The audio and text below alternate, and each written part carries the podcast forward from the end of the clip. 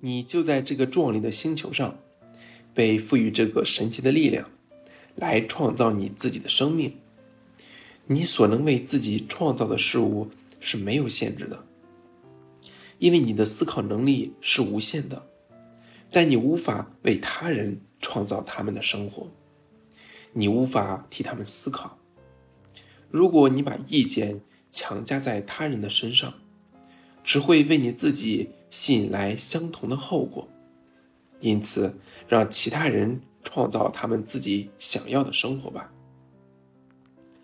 人人都能得到满足，如果你相信他，如果你能看见他。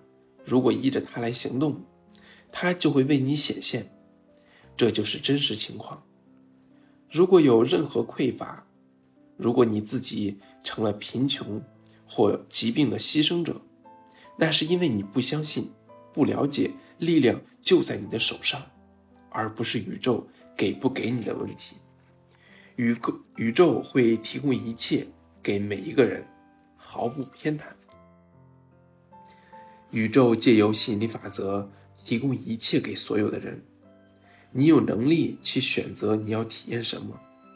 你想要让自己和所有人都能获得满足吗？那么就选择它，并且去认知到一切都充盈丰足，供给永远无限，有许多的精精彩美好。我们每个人。都有能力通过思想和感觉向无限又无形的供应者汲取，并让它在经验里显现。所以，为你自己选择吧，因为能做选择的只有你自己。你想要的一切，所有的喜悦、爱、丰足、成功和幸福，都已经在那儿准备好，等着你随时去拿。但你必须对它有所渴望，有企图心。当你对想要的事物变得有企图心，并保持炽烈的热情，宇宙就会送来你想要的每样东西。要认出你周遭美丽又美好的事物，并对他们表达祝福和赞美。另一方面，对眼前尚未进入你满意的事物。不要浪费力气去挑毛病或抱怨，拥抱你想要的一切，如此才能得到更多。丽莎对周遭事物表达祝福和赞美的睿智话语，真是金玉良言。祝福、赞美你生命中的一切。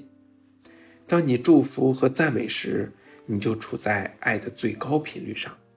在圣经中，希伯来人借由祝福的行为。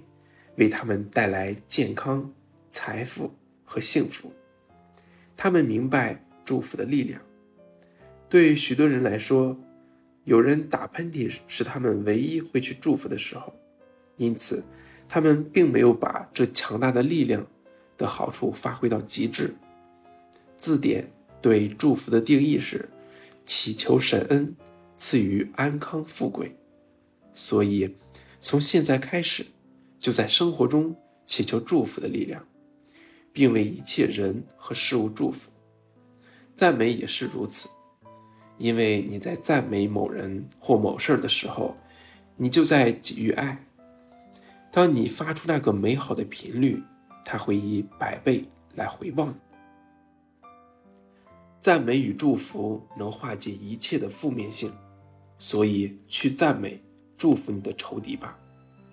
如果对你的仇敌下诅咒，这个诅咒将会回过头来伤害你；如果用赞美和祝福对待他们，就会化解所有的负面性与不和谐。赞美与祝福的爱也会回报到你身上。当你赞美祝福的时候，你会感觉到自己转换到新的频率，其回馈的就是美好的感觉。以前大多数的领导者，往往忽略了这个秘密的一个重要部分，那就是要将此秘密分享给别人，其他人也拥有相同的能力。现在的时代是历史上最好的时代，人们第一次有了这样的能力，可以通过指尖轻触键盘和鼠标，就能轻松地获得知识。借由这个知识，你会越来越理解到这世界的真相，以及你的本来面目。在这秘密中，我对于世界这个主题的最大洞见，是来自于罗伯特·克里尔、普兰特斯·马福德、查尔斯·汉尼尔以及麦克·白纳德·贝奎斯等人。有了这些理解，就能获得完全的解脱。我真的希望你也能达到同样解脱的境地。如果你能做到，那么。通过你的存在以及思想的力量，你将为这个世界及所有人类的未来带来最伟大的美好。